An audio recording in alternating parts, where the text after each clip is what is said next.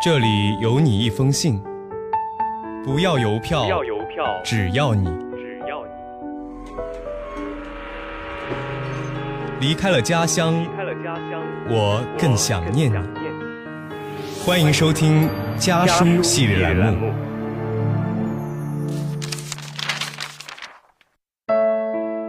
大家好，我是谢莲，我在南京大学，距离我的家乡江苏淮安一百九十五公里。爸妈，想必你们也听说了几天前杭州的那场大火吧？或许我涉世未深，没能亲身体验；或许我的想法还不够全面。但今天，我还是想跟你们谈谈这场火灾，以及我眼中的善良和底线。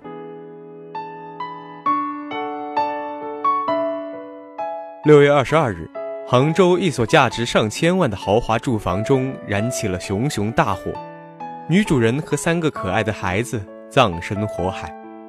家中的保姆对犯罪事实供认不讳。随着事态进一步发酵，关于作案保姆的种种底细也被一一爆出：曾陷入借贷纠纷、好赌、偷窃、忘恩负义。但与此不同的是，主人对他的态度。主人家付他七千五百块一个月的高工资，借他十万块钱买房，生活平时处处帮衬他。就算在他偷窃女主人二三十万的名表后要将他开除，还不忘表示，要是缺钱可以跟他们说。而他回报这一切的方式，就是这一把烈火。难道是这一家还有哪里做的不够好吗？不。就是他们做的太好了，好的超过了一个雇主对待受雇者应有的界限。人心是复杂的，人们一旦得到了额外的好处，就会想着得到更多；一旦边界被模糊，就会心生不平。初始家庭的女主人与保姆年龄相仿，却享有她不具有的一切资源：宽敞的房子、美满的婚姻、优质的教育资源。这一切与她身处的世界如隔天壤。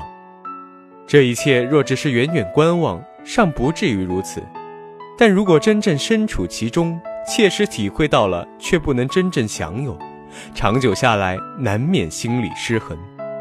更何况，这一家对他好的太过了，大笔的经济援助，一味的理解宽容，这一切不但不能使他心生感恩。反而模糊了雇主与雇员之间的边界感，滋长了他内心的嫉妒心与贪婪的欲望。对他越好，他越觉得不公平。用一句话概括，就是：你这么有钱，分我一点又怎么样？他把这家人的善良视作理所应当，而当这份心理预期被打破后，惨案便酿下了。爸妈。你们从我很小的时候就开始教育我，做人最重要的是要善良，以善处事，以善待人，方可无愧于心。而我以为，善良万万不可没有原则，没有底线。这份底线既是道德意义上的，也是法律层面上的。于道德，凡事都有个边界，求人帮忙不可看人善良可欺就肆意逾越。与法律，对方一旦做出不容于法的举措，就立即终止关系。孔子说过：“若以德报怨，何以报德？”就像这一家人，他们可能一开始只是想单纯的对保姆再好一点，让她融入自己的家庭，不要觉得自己被人看不起。但他们的善良宽厚没有边界，对保姆的种种恶劣行径一味包容。反而让他更加得寸进尺，这难道不就是现代版的农夫与蛇吗？有句话说得好，不求你知恩报恩，但惧你恩将仇报。没有底线的善良，往往会带来事与愿违的结果。当然，悲剧的主要责任肯定还是在于保姆身上的，这是无可辩驳的。爸妈，我今天这封信只是觉得。行善须有度，我们要温情又智慧地活在这世间，既不能做一个心如铁石、冷漠无情的人，也不能做一个无底线、无原则的烂好人。你们觉得呢？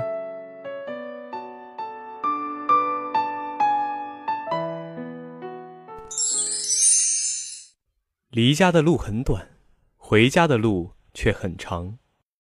今天的家书栏目到这里就结束了，接下来将会由我和我的小伙伴们继续为您带来关于家书的故事。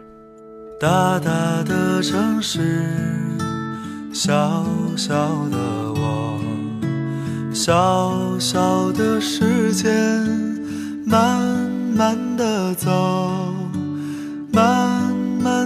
脚步，又清醒了几时？在这风中，在这风中。金色的月亮，黑色夜空，黑色的风衣披着我。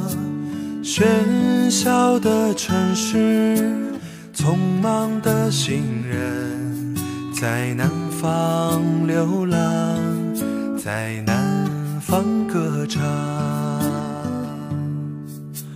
那就走吧，谁知道前面是什么？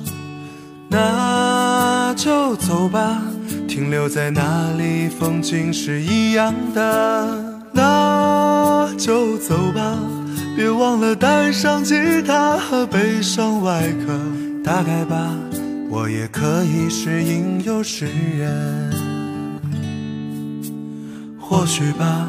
我也可以是流浪的诗人。